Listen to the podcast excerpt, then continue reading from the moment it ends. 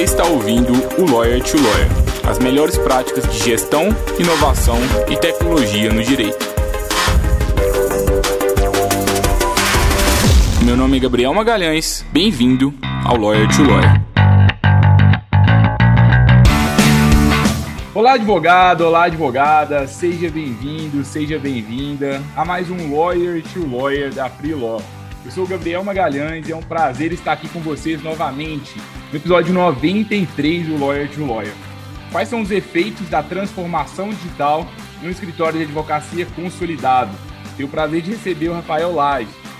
O Rafael, ele é graduado em Direito pela PUC Minas, é, ele também é pós-graduado em Direito Civil pela PUC Minas, tem especialização também em Direito Empresarial pelo CAD, em Direito Ambiental e Urbanístico também pela PUC Minas. Em 2021, ele vai concluir até o fim deste ano também uma outra especialização em Direito de Energia.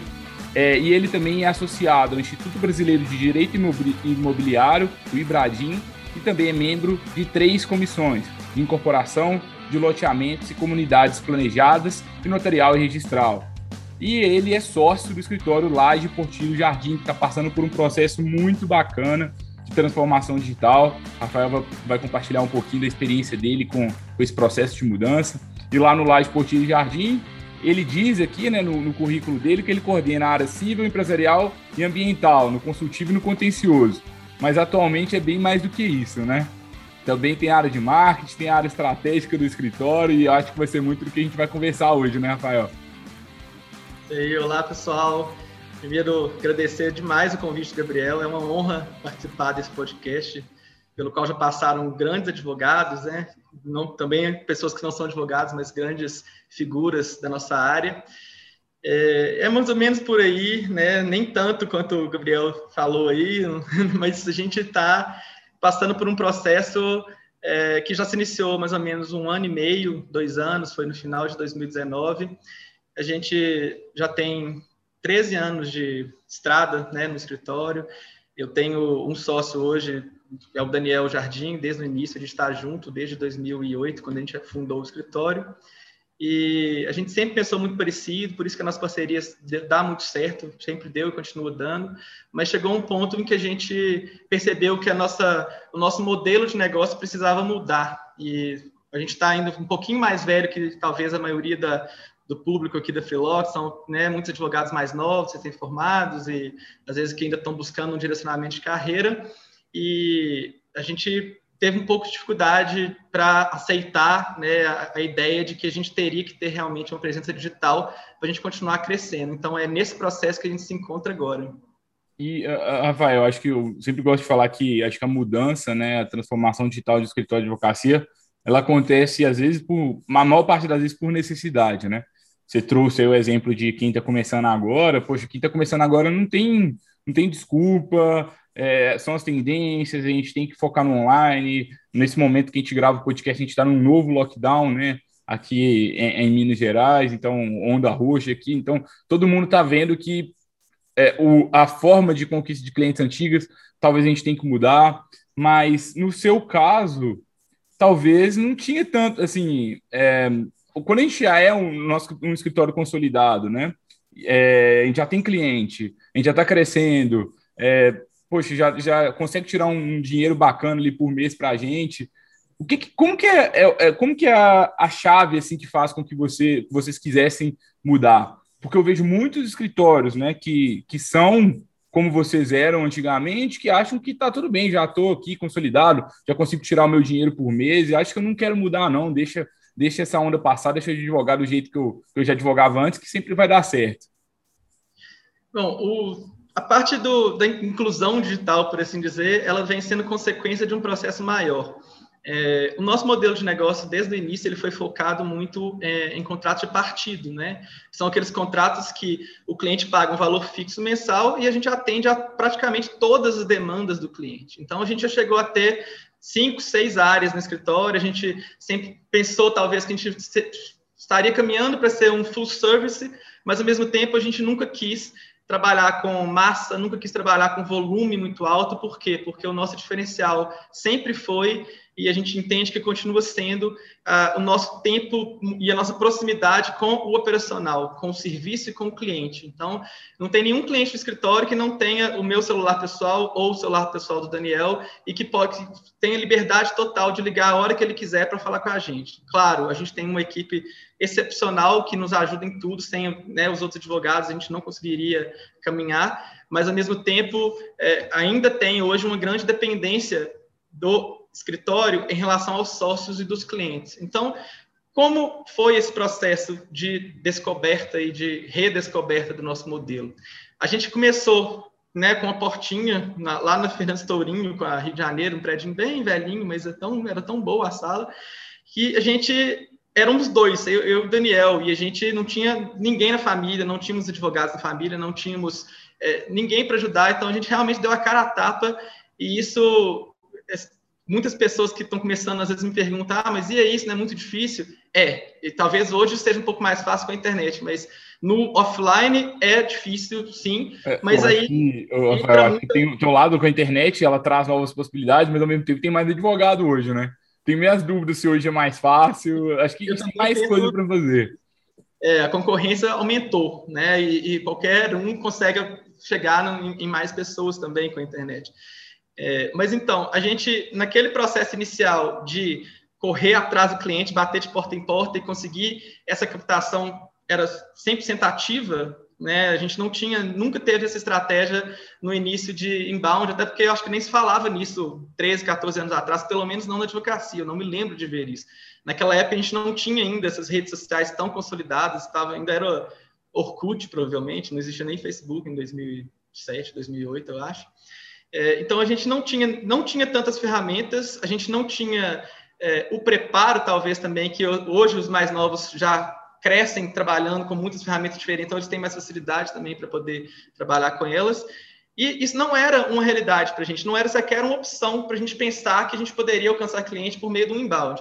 A gente fazia, a gente gostava de escrever, no início a gente tinha muito tempo para isso, a gente tinha pouquíssimos clientes, então a gente conseguia ter tempo de sobra para poder escrever. Só que a gente escrevia é, temas da nossa cabeça. A gente gostava, estudava alguma coisa, tinha um caso diferente no escritório, a gente ia lá, escrevia, transformava um parecer num artigo, sem nenhum tipo de técnica, sem nenhum tipo de noção se aquilo chegaria na persona, se não chegaria. A gente não sabia nem o que era persona naquela época, não tinha nem ideia desse, desses conceitos.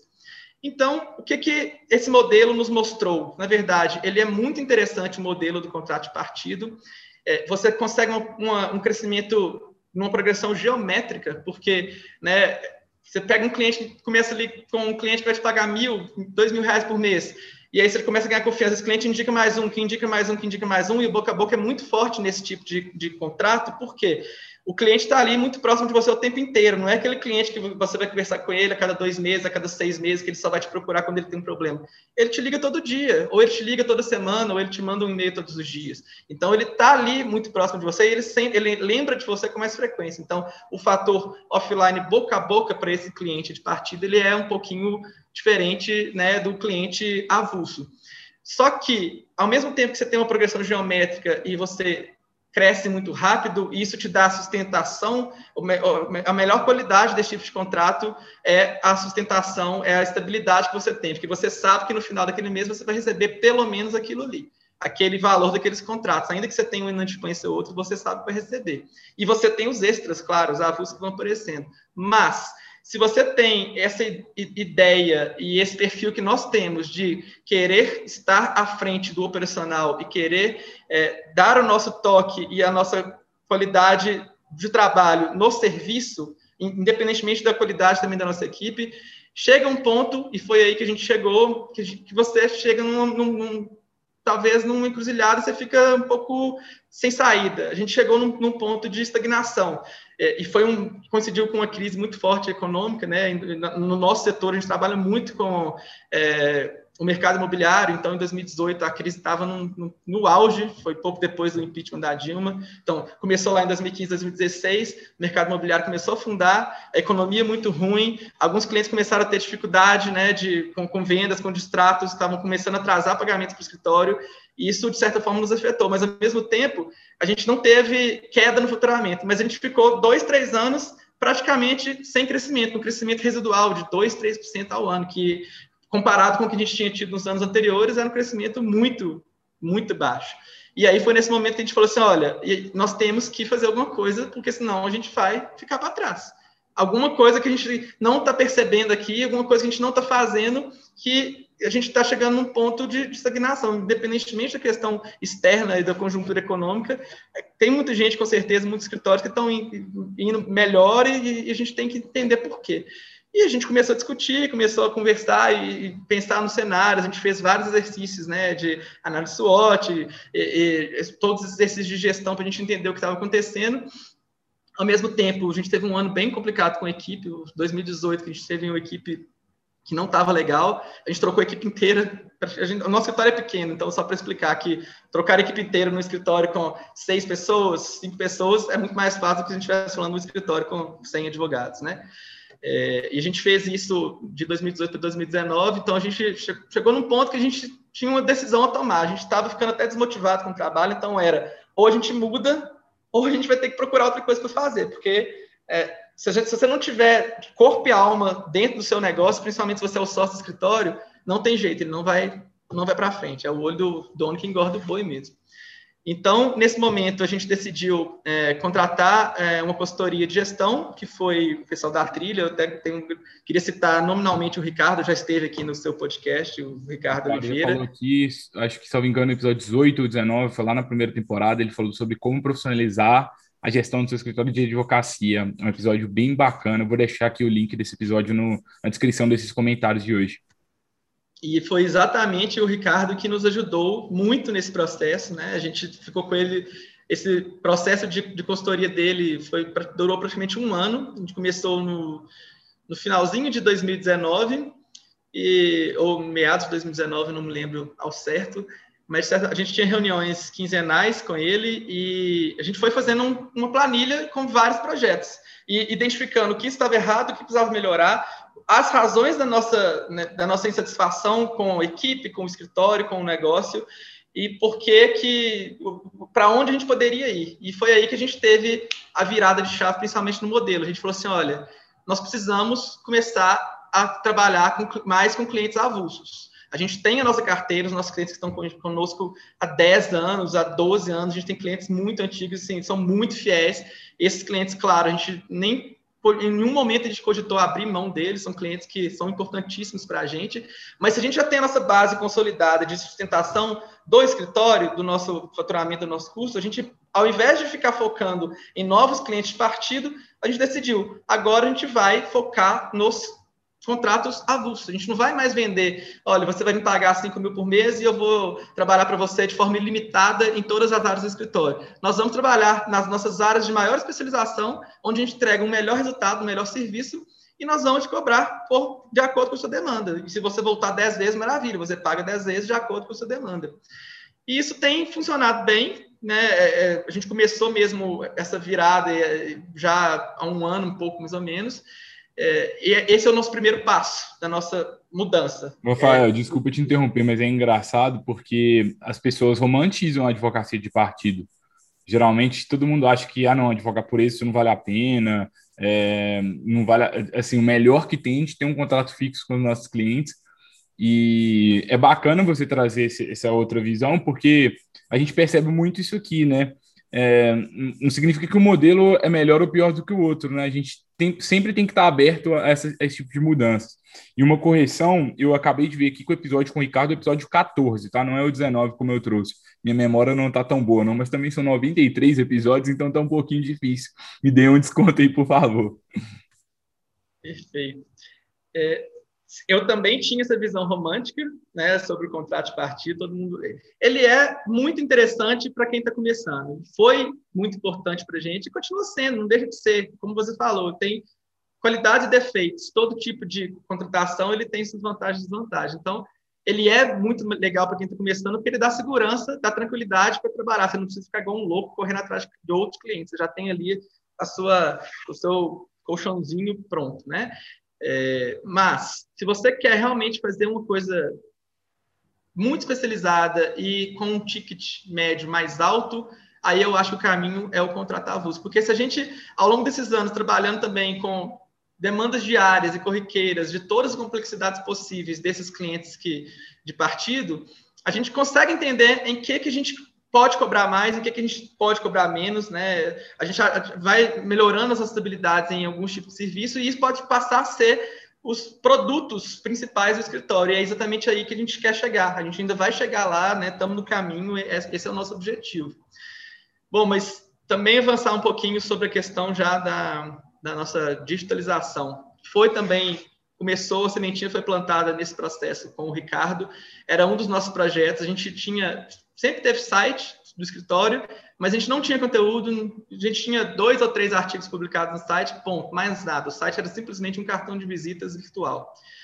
E aí a gente teve uma invasão também de um, um, hacker chinês no site, a gente ficou sem site três anos com o site desativado, para vocês entenderem como a gente não dava praticamente nenhuma importância a isso até agora. A gente ficou três anos sem site. A gente contratou a pessoa para refazer e ele, por um motivo ou outro as coisas não andaram e a gente foi largando para lá e não se preocupou com isso. E agora a gente vê o erro que a gente cometeu também em relação a isso, o tempo que a gente perdeu com esse site, com essa estratégia sem implementar. É, bom, contar um pouquinho como, também como te conheci, né, Gabriel? Porque eu acho interessante. Também tem a ver com a, a, o pessoal agora já da Perrone também, da trilha jurídica, o encontro legal que eles promovem todos os meses. Ficou um pouquinho parado no ano passado por causa da pandemia, mas já voltaram a fazer agora de forma virtual. O Gabriel era um dos mais assíduos e eu também, antes da pandemia. Aí a gente acabou pela assiduidade. A gente acabou que acontecia em, em, Belo Horizonte, na época que não tinha pandemia, né? ainda acontece de forma online.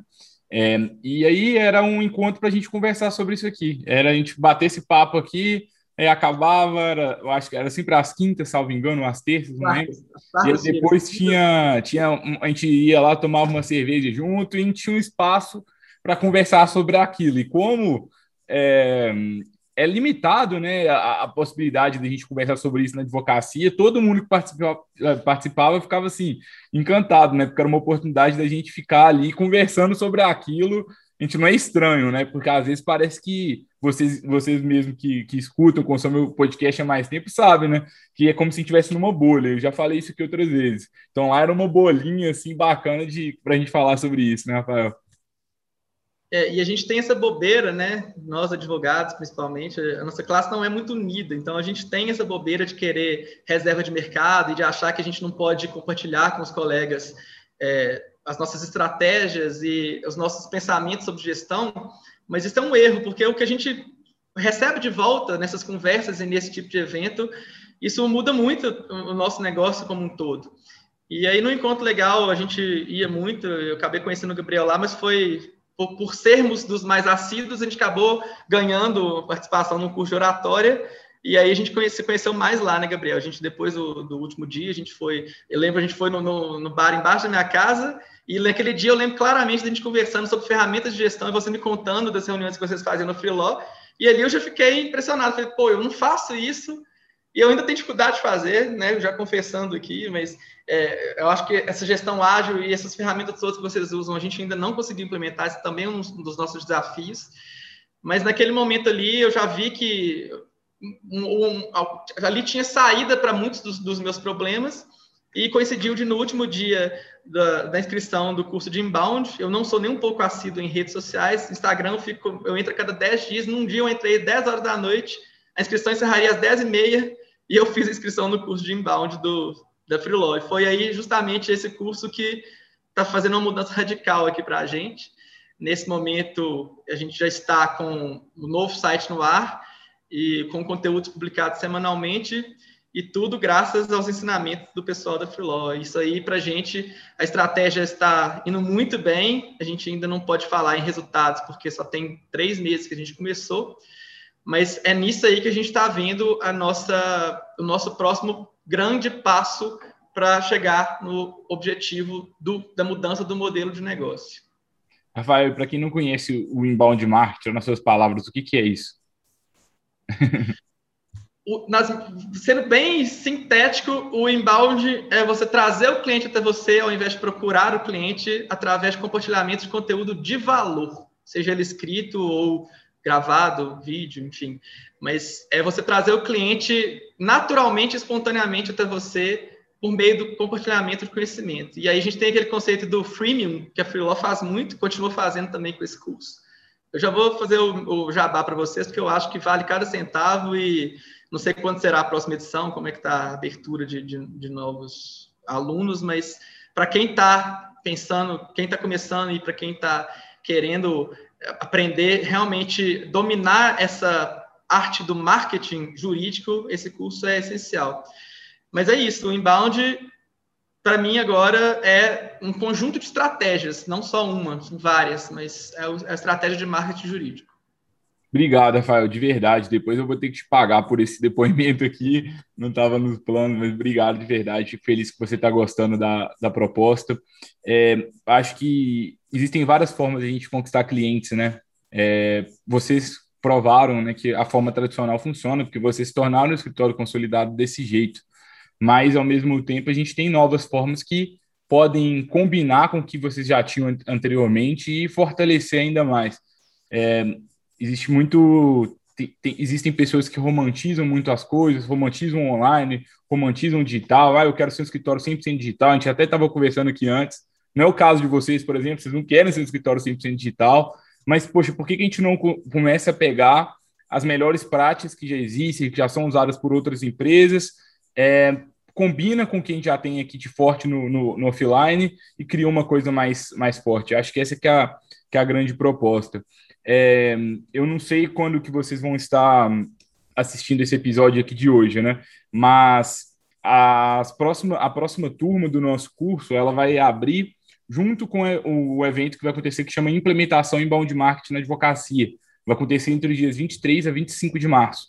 Ao final desse evento, é, a gente vai abrir a, a, vaga das próximas turmas. As, as turmas só ficam abertas por cinco dias. E aí, se vocês tiverem interesse, eu também vou deixar aqui o link na descrição para vocês saberem mais sobre isso, tá? E qualquer dúvida, falem com a gente lá nas redes sociais. Mas, Rafael, me conta um pouquinho mais, assim, é, quais são os principais desafios, gargalos que você tá, sente no momento? Assim, é, primeiro, eu acho que, pelo, pelo que eu entendo, foi muito por necessidade que vocês, que vocês buscaram mudar. E depois que vocês decidiram, teve algum momento que vocês pensaram assim, tipo, quero desistir, não tá dando certo, vamos voltar para o nosso caminho antigo que eu já conhecia? Como que está sendo isso? E outra coisa, como que a gente consegue apoio do restante do escritório? Como envolver o resto do escritório também nessa mentalidade, nesse projeto? Bom, ainda, felizmente, a gente não teve esse momento de querer desistir, não. É, mas eu diria que o maior desafio, e foi até um, o tema do, do, nosso curso lá, assim, da apresentação final de oratória, é, é o conflito de gerações. É o primeiro desafio, eu acho, para qualquer escritório que tenha sócios um pouco mais velhos do que a geração que está entrando no mercado agora. A gente apanha muito até encontrar as pessoas que tenham um perfil mais próximo, o mesmo pensamento, e que não tenham essa ansiedade inerente a geração mais nova de querer tudo para ontem, né? De não entender que as coisas não vêm tão rapidamente. A gente primeiro a gente tem que ralar muito, sacrificar muito para depois ter o resultado. Então, a gente tem teve hoje, infelizmente, não estamos com esse problema, mas a gente já teve muitos momentos, mesmo depois da mudada de, da mudança de estratégia, de é, dificuldades porque o resto da equipe não estava acompanhando o movimento. E aí entra na questão que você também perguntou do engajamento. Como que a gente está fazendo? Bom, primeira coisa, a gente apresenta para todo mundo, lá do início a gente apresentou o projeto é, de todos, to, todas as nossas ideias, todos os nossos projetos em curso e aonde a gente quer chegar. A gente tenta deixar muito claro o nosso modelo, onde estamos e para onde queremos ir. Esse é o primeiro ponto. Eu acho que se todo mundo entender isso, já é o primeiro passo, mas não é o único. É, as pessoas também têm que entender, principalmente dentro do escritório de advocacia, que a meritocracia ainda é um conceito muito importante e muito forte. Porque não adianta a gente achar que a gente só vai fazer um trabalho bem feito vai fazer ali o que pede o que o seu chefe te pede para fazer, que você vai é, crescer numa velocidade exponencial só porque você é bom tecnicamente. Não, você tem que contribuir com o resto, você tem que contribuir, você tem que mostrar habilidades, as soft skills, e você tem que mostrar habilidades também é, em gestão, em um pouco de mais, você tem que dar sugestões, você tem que compartilhar aquele sentimento que os sócios compartilham para você ter é, ser visto como uma pessoa é, com mais potencial de crescimento dentro daquela estrutura. Você tem que também, claro, eu entendo e, e reconheço que tem lugares que não querem esse tipo de comportamento. Tem escritórios que já estão né, muito consolidados e já tem lá 5, 6, 10 sócios e não querem, às vezes, nem admitir novos sócios. Não é o nosso caso, nós temos, somos dois sócios ainda desde o início e a gente adoraria ter mais sócios adoraria mesmo, para poder ajudar na gestão, ajudar no marketing agora, é, ajudar nas decisões principais do escritório e na captação, principalmente, também de clientes. Só que não adianta a pessoa, de novo, né? Estou sendo meio repetitivo, mas ela entrar aqui e achar que com um ano ela vai, vai chegar à sociedade. Então, tem que ter paciência, esse é o primeiro ponto. É, e, além disso, você tem que ter você, você tem que ter um compromisso com todo o restante do escritório, não só com o trabalho. Você tem que ter aquele comportamento de ajudar o seu, o seu colega. Você tem que, você está ali mais tranquilo, pergunta para o seu colega do lado se ele está precisando de ajuda, se tem alguma coisa que você possa fazer, ainda que não seja sua área. Você vai no mínimo aprender uma coisa diferente.